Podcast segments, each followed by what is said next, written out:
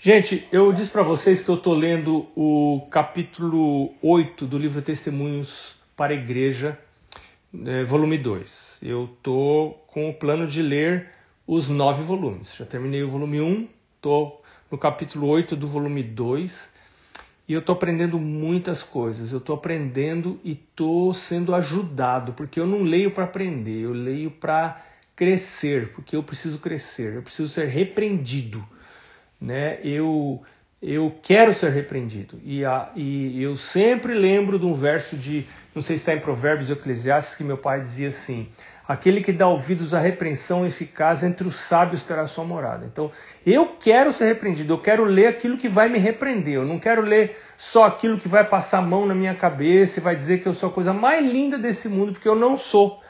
Né? Eu não preciso de amigos que me dizem que eu, que eu estou bem, que eu sou. Eu preciso de amigos que são leais e verdadeiros vão dizer assim: não, você não é a coisa mais linda que tem nesse mundo, né? E por essa razão muita gente foge de terapia, porque as terapias são doídas, né? A gente não quer fazer terapia porque a gente quer continuar se achando vítima, se achando chateado, né? É, e os outros têm culpa da minha chateação e etc. Então, muitas pessoas evitam terapia por causa disso, né? E, e a, a, quando o terapeuta é um bom terapeuta, ele me ajuda a desenvolver resiliência e me ajuda a escapar desse círculo vicioso de atribuir, atribuir a culpa aos outros e eu ser a vítima desse mundo, né? É, então eu quero ler essas coisas para ser repreendido por Deus. Né? E lembra que lá em Apocalipse é, Deus fala, a testemunha verdadeira fala assim: Eu repreendo e disciplino aqueles a quantos amo. Quando Deus me ama, o pai que ama é um pai amoroso, mas ao mesmo tempo é um pai que repreende, que disciplina o filho. Com todo amor e carinho, mais disciplina. Porque esse é o. É, e, e, lá em Hebreus diz que os filhos que são disciplina, sem disciplina são filhos bastardos. Eles não se sentem amados. Então eu quero me sentir amado por Deus. Nesse, nesse capítulo aqui que eu quero partilhar com vocês, é a mensagem que Deus mandou para um casal. Pra um, pra um, pra um, eles eram um casal, mas também tinha mais uma outra irmã da igreja. Eles eram líderes de uma igreja, não sei aonde, em algum canto dos Estados Unidos, com certeza. Né? E eles eram gente muito boa. Esse é que é o negócio. Esse é, e, e para mim, assim, o título, o título do capítulo podia ser O Perigo de Ser Gente Boa. Né? Você sabe que muita gente boa na igreja vai se perder. Muita gente boa na igreja vai se perder. E muita gente que não presta na igreja vai se salvar. E, e Jesus falou para alguns que eram gente muito boa do tempo dele, Jesus falou uma coisa muito séria. Jesus falou assim: os fariseus e as meretrizes, né? Se a gente pode falar hoje é, numa outra linguagem, a gente podia dizer os, os desonestos e as prostitutas vão entrar no céu, os corruptos e as prostitutas vão entrar no céu na frente de vocês. É, é muito sério, muito sério, muito sério. E então eu me considero gente boa, né? Eu sou gente boa da igreja, imagina, né? Eu não estou matando ninguém aí, né? Não estou fazendo nada errado aí, roubando, não estou, né? Assim, opa, opa, esse é um risco muito grande muito grande para a vida eterna. Porque Jesus falou: Eu não vim buscar justos, eu vim buscar pecadores. Os sãos não precisam de médico, precisam de doentes. Então, quando eu me acho assim, a coisa mais linda desse mundo, o meu risco de perdição é grande. E é, e é, e é contra esse risco que nós temos a mensagem da igreja de Laodiceia. Né? Que o mensageiro da igreja de Laodiceia fala assim: porque você diz no seu coração: Estou rico, de nada tenho falta, nem sabes que és pobre, sim, miserável, pobre, cego e nu.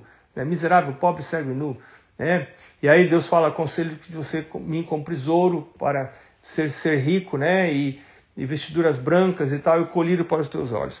Então, Deus manda uma mensagem misericordiosa para esse pessoal que eram líderes da igreja, uma boa igreja, pessoal bom, fiéis, apreciavam os testemunhos de Ellen White, eram leituras da Bíblia, com certeza era gente que fazia o culto, gente que eram vegetarianos, gente, comedor de soja, tudo coisa mais linda, tipo tofu, né? Não, pode, pode, pode ser que sejam até vegano, tudo coisa mais linda desse mundo, dizimista, guardador do sábado, pactuante, tudo que você pensa que faz certo, eram essas pessoas. E aí Deus manda uma mensagem para eles. Deus diz para eles: O Senhor, eu tô, vou ler só uns, os excertos, algumas partezinhas que eu sublinhei. Ela diz assim: O Senhor queria que vocês tivessem ajudado aqueles que mais precisam de ajuda. Deus não aprova o fato de você estar satisfeito com a verdade e não fazer nenhum sacrifício para ajudar e fortalecer aqueles que precisam ser fortalecidos. E às vezes você está na igreja, você tem conhecimento da verdade e entra lá uma pessoa que está lá longe, que errou, que pecou, e você diz assim: bom, eu tô já no conhecimento da verdade, eu já sei todas as coisas, né? Então ela diz assim, aí ela diz algumas coisas muito interessantes. Ela, ela, ela revela que existem dois tipos de pessoa. Ela diz: nós não somos todos organizados da mesma maneira. Nós não fomos todos educados da mesma maneira. Uh, muitos não foram educados corretamente. Está falando da infância. Gente, quanto a nossa infância nos influencia. Quanto a nossa infância nos influencia. Ela assim, esses, a educação foi deficiente.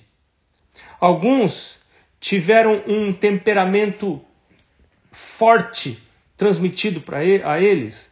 A sua educação na infância não os ensinou a exercer domínio próprio, porque às vezes você tem um temperamento forte, mas os pais ensinaram você a exercer domínio próprio. Isso traz uma tremenda vantagem para a vida, mas talvez você não foi ensinado a controlar o temperamento. Tem famílias que você revelar um temperamento forte é um orgulho, é um sinal de força, não é, um, não é uma vergonha como deveria ser. Né? É um sinal, não, fulano é assim, porque tem que respeitar. Não, tem, não, não, não, o pai e a mãe tem que ensinar a ter domínio próprio. Né? É, com esse temperamento fogoso, né, vem junto é, ciúmes, inveja, e frequentemente estão juntos ciúme e inveja, essas coisas. Outros são, têm faltas em outros respeitos, em outros aspectos. Alguns são desonestos, outros logram, enganam nos negócios, outros são arbitrários nas suas famílias, amando comandar na, na casa, adoram ter a última palavra e comandar. É, as suas vidas estão longe de serem corretas. Todos esses tiveram uma educação errada. Eles não foram ensinados o pecado de dar a mão ao controle desses maus é, tratos de caráter. Né? Portanto, o pecado para eles não aparece como sendo extremamente pecaminoso. E aí agora ela mostra outro tipo de pessoas. Outros, cuja educação não foi tão falha, né, tiveram um treinamento melhor e, e desenvolveram um, caráter muito menos objecionável. Estou é, traduzindo errado aqui. Né? A vida cristã desses é, foi muito bem afetada para o bem, muito afetada para o bem, uh, ou para o mal, de acordo com a educação, dessas duas classes, né? De, de acordo com a educação que você recebeu na infância, a vida foi afetada ou para o bem ou foi afetada para o mal. E agora ela diz assim: Jesus, nosso advogado, está familiarizado com todas as circunstâncias com as quais nós somos rodeados e lida conosco de acordo com a luz que nós temos e as circunstâncias nas quais nós somos colocados. Jesus tem essa misericórdia, mas às vezes nós não temos. Alguns tiveram uma organização é, melhor do que outros, foram organizados melhor do que outros.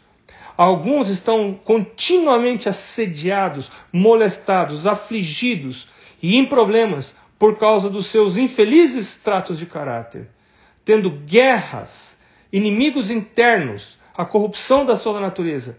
Outros não têm nem metade das batalhas que essas pessoas têm. Passam a vida quase livres das dificuldades que os seus irmãos e irmãs, que não são tão é, é, é, favoravelmente organizados, estão lutando contra. Em muitos casos, eles não trabalham tão duramente para vencer e viver a vida cristã como aqueles outros que são desafortunados. Então, esses últimos, os desafortunados, parecem estar em desvantagem em quase todo o tempo, enquanto os primeiros parecem estar muito melhores, porque é natural para eles estar assim.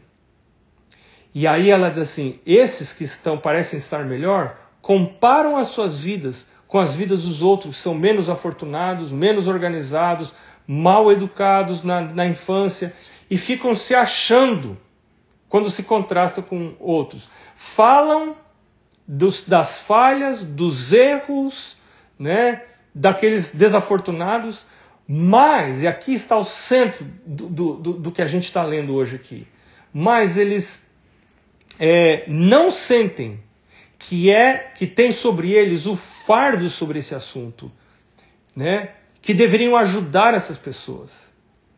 E aí ela diz para essa família: a posição proeminente na qual a família de, a qual a família de vocês ocupam na igreja faz com que seja altamente necessário que vocês carreguem os fardos dos outros. Né? Vocês devem ajudar aqueles que estão necessitando mais de ajuda, aqueles em situação menos favorável, aqueles que são errados, que estão em falta, aqueles que podem ter é, é, maltratado até você e, e, e, e, testado a sua paciência até o último, ela fala aqui. Essas pessoas, você tem o fardo de atrás delas, de cuidar da vida espiritual delas, mesmo que elas é, testaram a sua paciência até o último. Você tem, é, esse é o fardo que Deus colocou para você. É esses que Jesus tem piedade, é desses que Jesus tem piedade, porque Satanás tem mais poder sobre eles e está constantemente ter, tomando a vantagem dos pontos fracos dessas pessoas e de, dirigindo as suas setas para ferir essas pessoas que estão menos protegidas. E ela diz assim: Jesus não evita os fracos, os desafortunados, os desajudados, mas ele ajudou aqueles que necessitavam de ajuda. Ele não é, confinou as suas visitas e os seus trabalhos a uma classe de pessoas mais inteligentes, com menos faltas, é, negligenciando os menos afortunados. Ele não pergunta se a pessoa é legal, se é boa para ser uma companheira, ou se ela é muito pobre, ou se ela é muito necessitada. Esses eram aqueles cuja companhia ele procurava. Ele procurava, ele não esperava que viessem, ele procurava a companhia dessas pessoas, as ovelhas perdidas da casa de Israel. E ela fala para essa família uma verdade muito direta, ela diz assim: vocês têm evitado essas responsabilidades e não têm ido atrás, atrás dos errantes e visitado os errantes e manifestado interesse e amor por eles e se familiarizado com essas pessoas. Vocês não têm feito isso. Vocês não têm um espírito semelhante ao espírito de Cristo de perdão. E quem eram essas pessoas? Gente boníssima. A gente boa da igreja. Líderes da igreja. Ninguém podia falar um ai de defeito dessa pessoa. Guardador do sábado? Perfeito. Dizimista? Perfeito. Vegetariano? Perfeito. Tudo perfeito, tudo lindo, tudo maravilhoso. Mas não tinha o espírito de Cristo. E quando Jesus voltar, se eu não tiver o Espírito de Cristo, o que, que vai acontecer comigo? Eu tive fome, você não me visitou. Tive sede, você não me deu água para beber. É? Tive nu, você não me vestiu. Tive nu às vezes espiritualmente. Tive nu às vezes emocionalmente. Você não me vestiu. Você não cuidou de mim. Né? Então, eu eu estou lendo esse capítulo assim, eu estou sublinhando, sublinhando, sublinhando e pensando Onde eu estou tô falhando? Quem que eu devia estar tá procurando? Quem que eu devia estar indo atrás? Com quem que eu devia falar? Né? É, é, é muito fácil nós nos associarmos com as pessoas iguais a nós, né? É, a gente levar para nossa casa pessoas iguais a nós, é, que vão convidar a gente para ir na casa delas também.